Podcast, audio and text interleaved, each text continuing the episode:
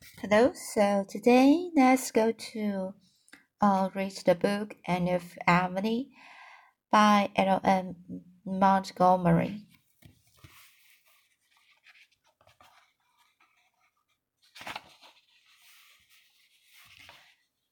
So here, let's um, this chapter is a full-fledged schoolman. When Anne reached the school that morning, for the first time in her life, she had um, traversed the birch path deaf and blind to its beauties. So when Anne reached the school that morning, for the first time in her life, she had traversed the birch path, deaf and blind, to its beauties. All was quiet and still. The preceding teacher had trained the children to be in their places at her arrival, and when Anne entered the schoolroom, she was confronted by plain rows of shining morning faces and bright, inquisitive eyes. She hung up her hat and faced her pupils, hoping that she did not look as frightened and foolish as she felt, and that they would not perceive how she was trembling. She had sat up until nearly twelve the pre preceding night composing the speech she meant to make to her pupils upon opening the school. She had revised and improved it painstakingly, and then she had learned it off by heart. It was a very good speech and had some very fine ideas in it, especially about mutual help and earnest striving after knowledge. The only trouble was that she could not now remember a word of it. After what seemed to her a year, about ten seconds in reality, she said faintly, Take your testaments, please, and sank breathlessly into her chair under cover of the rustle and the clatter of desk lids that followed. While the children read their verses and marshaled, marshaled her shaky wits into order and looked over the, the array of little pilgrims to the grown up land. Most of them were, of course, quite well known to her. Her own classmates had passed out in the preceding year, but the rest had all gone to school with her, excepting the premier class and ten newcomers to Avonlea, and secretly felt more interest in these ten, ten than in those whose possibilities were already fairly well mapped out to her. To be sure, they might be just as commonplace as the rest, but on the other hand, there might be a genius among them. It was a thrilling idea. Sitting by himself at the corner desk was Anthony Pye. He had a dark, sullen little face and was staring at Anne with the hustle,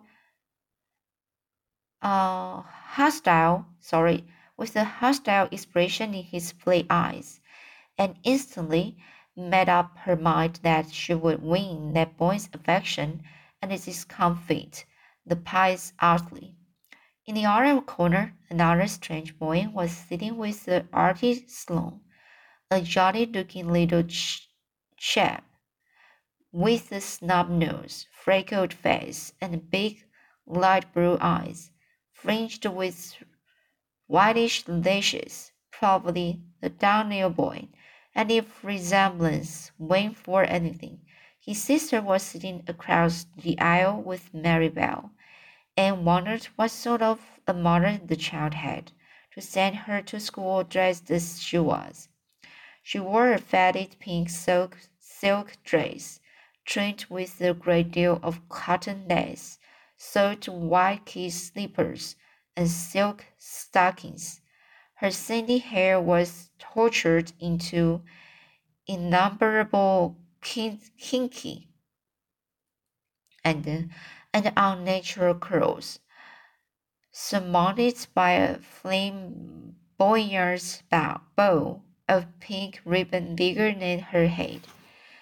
Judging from her expression, she was very well satisfied with herself, a pale little thing with smooth ripples of fine, silky, silky, fawn-colored hair flowing over her shoulders, must, Anne thought, be Annetta Bell, whose parents had formerly lived in the Newbridge School District, but by reason of Howling Little House, fifty yards north of its old site, were now in Avonlea.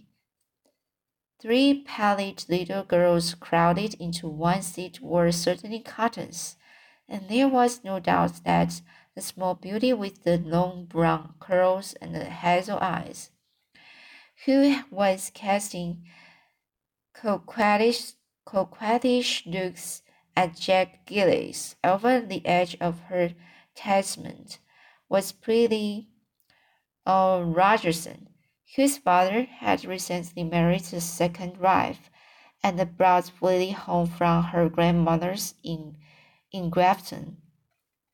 A tall, awkward girl in the back seat, who seemed to have too many feet and hands, and could not place at all, but later on discovered that her name was Barbara Shaw, and that she had come to live with an elderly aunt.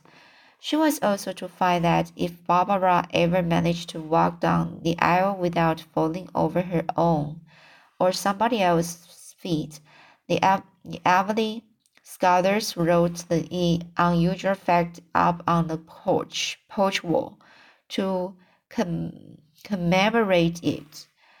But when Anne's eyes met those of the boy at the front desk facing her own, a queer little thrill went over her, as if she had found her genius. She knew this must be Paul Irving, and that Mrs. Rachel Lynde had been right for once when she prophesied that he would be unlike the average children. More than that, Anne realized that he was unlike other children anywhere, and that there was a, a sore sub,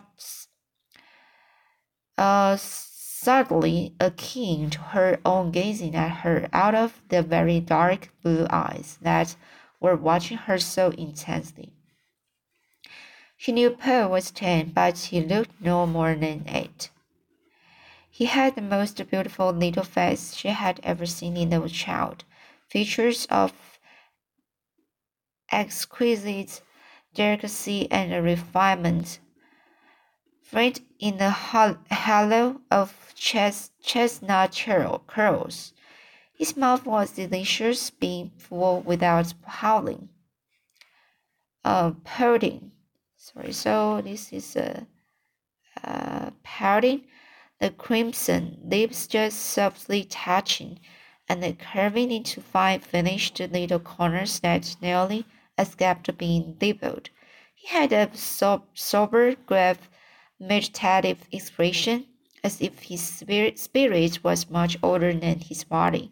But when Anne smiled softly at him, it vanished in a sudden answering smile, smile which seemed an illumination of his whole being, as if some lamp had suddenly kindled into flame inside of him, irradiating him from top to toe.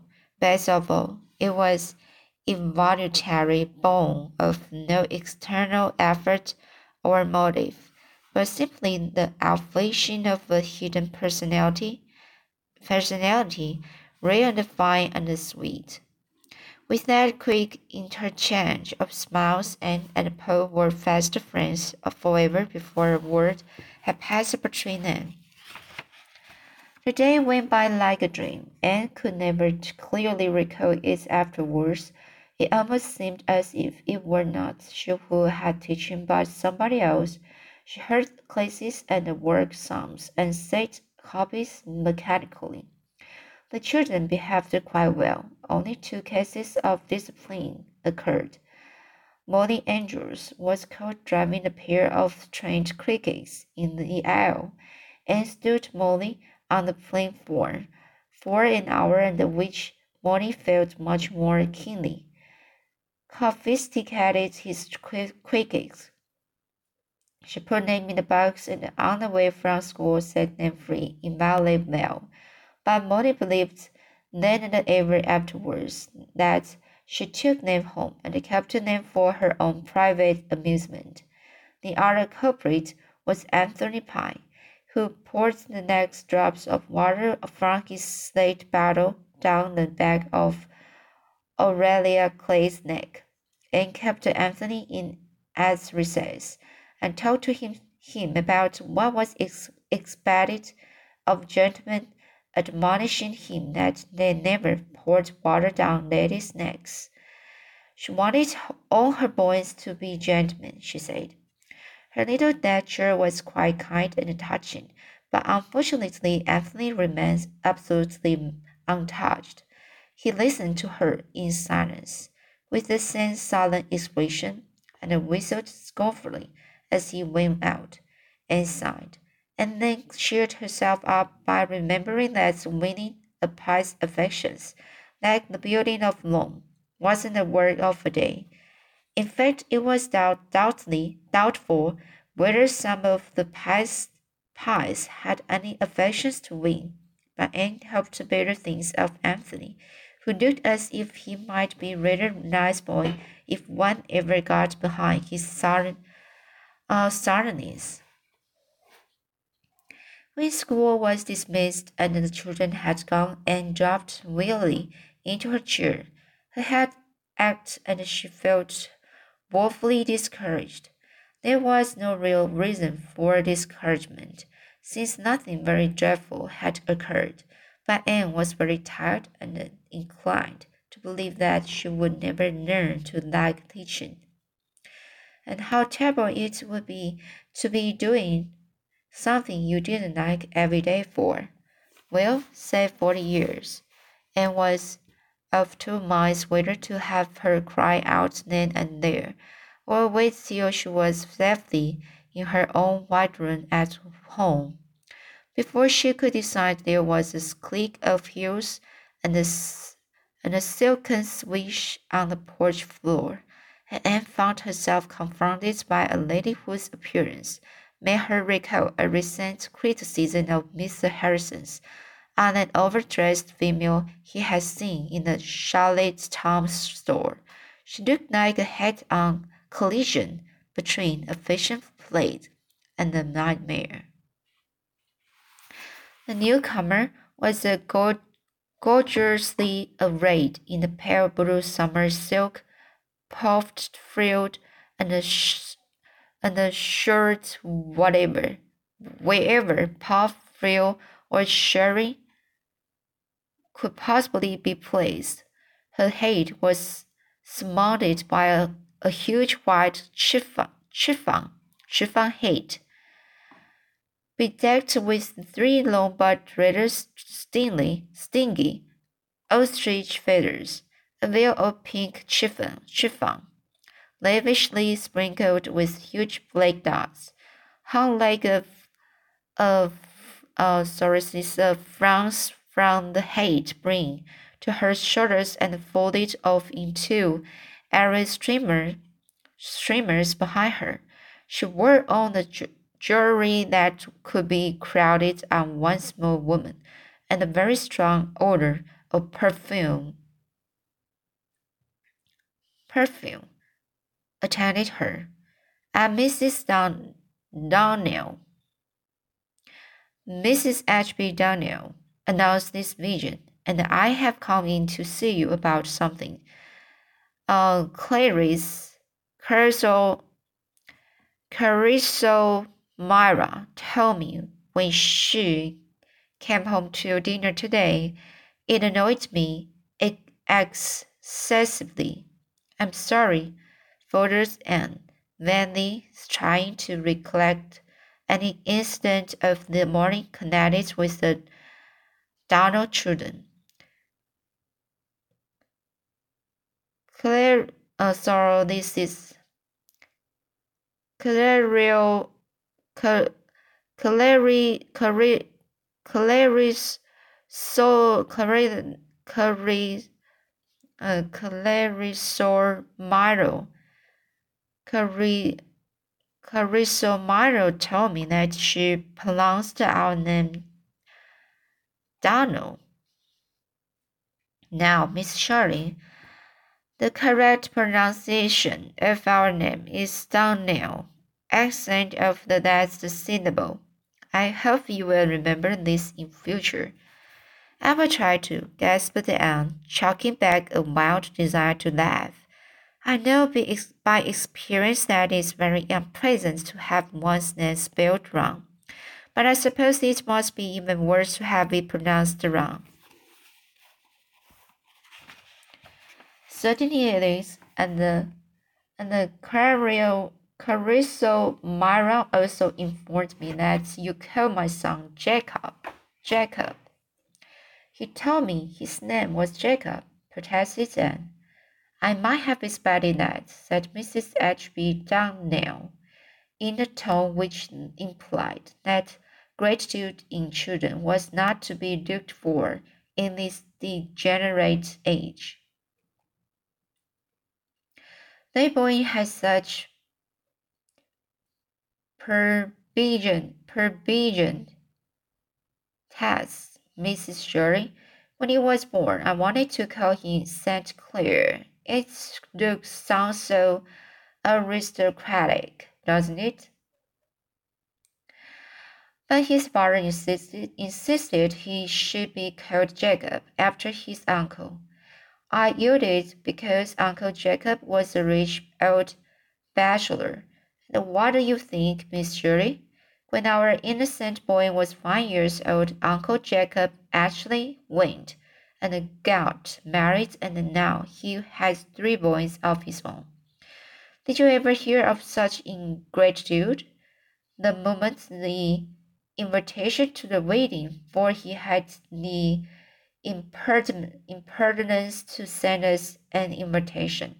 Miss Shirley came to the house. I said, No more Jacobs for me. Thank you. From that day, I called my son St. Clair. And St. Clair, I am determined he shall be called. His father uh, obstinately continues to call him Jacob, and the boy himself has a perfectly unaccountable prevalence for the, the vulgar name. But St. Clair he is, and St. Clair he shall remain. You will kindly remember this, Miss Shirley, would you not? Thank you. I told Careso Murray Maro Careso Maro that I was sure it was only a misunderstanding and that word would it right down nail accent unless the cinema. And St. Clair on no account Jacob. You will remember. Thank you. Solo's name is very hard to pronounce to me. So how? Now the next. When Mrs. H.B. Donnell had skimmed away and locked the school door and went home, at the foot of the hill she found Paul Irving by the birch path. He held out to her a crust of the dainty little dainty, dainty, dainty, A, N, then dainty little wild orchids which Avonlea children called rice lilies. Please, teacher, I found these in Mr. Rice's field, he said shyly and I came back to give them to you because I thought you were the kind of lady that would like them. And because he lifted his big, beautiful eyes, I like you, teacher. You, darling, said Anne, taking the fragrant spikes, as if Paul's words had been a spell of magic. Discouragement and weariness passed from her spirit and half unwelled in her heart like a dancing fountain. She went through the birch path that footed attended by a sweetness of her orchids as a benediction. Well, how did you get along? Marilla wanted to know. Ask me that a month later, and I may be able to tell you. I can't now. I don't know myself. I'm too near yet. My thoughts feel as if they had been all stirred up until they were thick and muddy. Muddy. The only thing I feel really sure of having accomplished today is that I told Cliffie Wright that a A is A. He never knew it before. Isn't it something to have started a soul along a path that may end in Shakespeare and the Paradise Lost? Mrs. Lynde came up later on with more encouragement. That good lady had waylaid the school children at her gate and demanded of them how they liked their new teacher. And every one of them said they liked you splendid and except except Anthony Pye. I must admit he didn't. He said you weren't any good, just like all girl teachers. There's the Pye Levin for you. But never mind. I'm not going to mind, said Anne quietly, and I'm going to make Anthony Pye like me yet. Patience and kindness will surely win her him. Well, you can never tell about a Pye, said Mrs. Rachel cautiously. They go by contraries, like dreams, often as night. As for that Donald woman, she will get no down kneeling from me. I can assure you. The name is Donald and always has been. The woman is crazy, that's what. She has a pug dog she calls Queenie, and it has its meals at the table along with the family. Eating off a china plate. I'd be afraid of a judgment if I was her. Thomas says Don Donald himself is a sensible, hard-working man, but he hasn't much gumption gumption when he picked out a wife. That's what. So that's this uh, chapter finished. And now, uh, so next time I will read all sorts of conditions of men and women. For okay, so that's it today, and see you next time.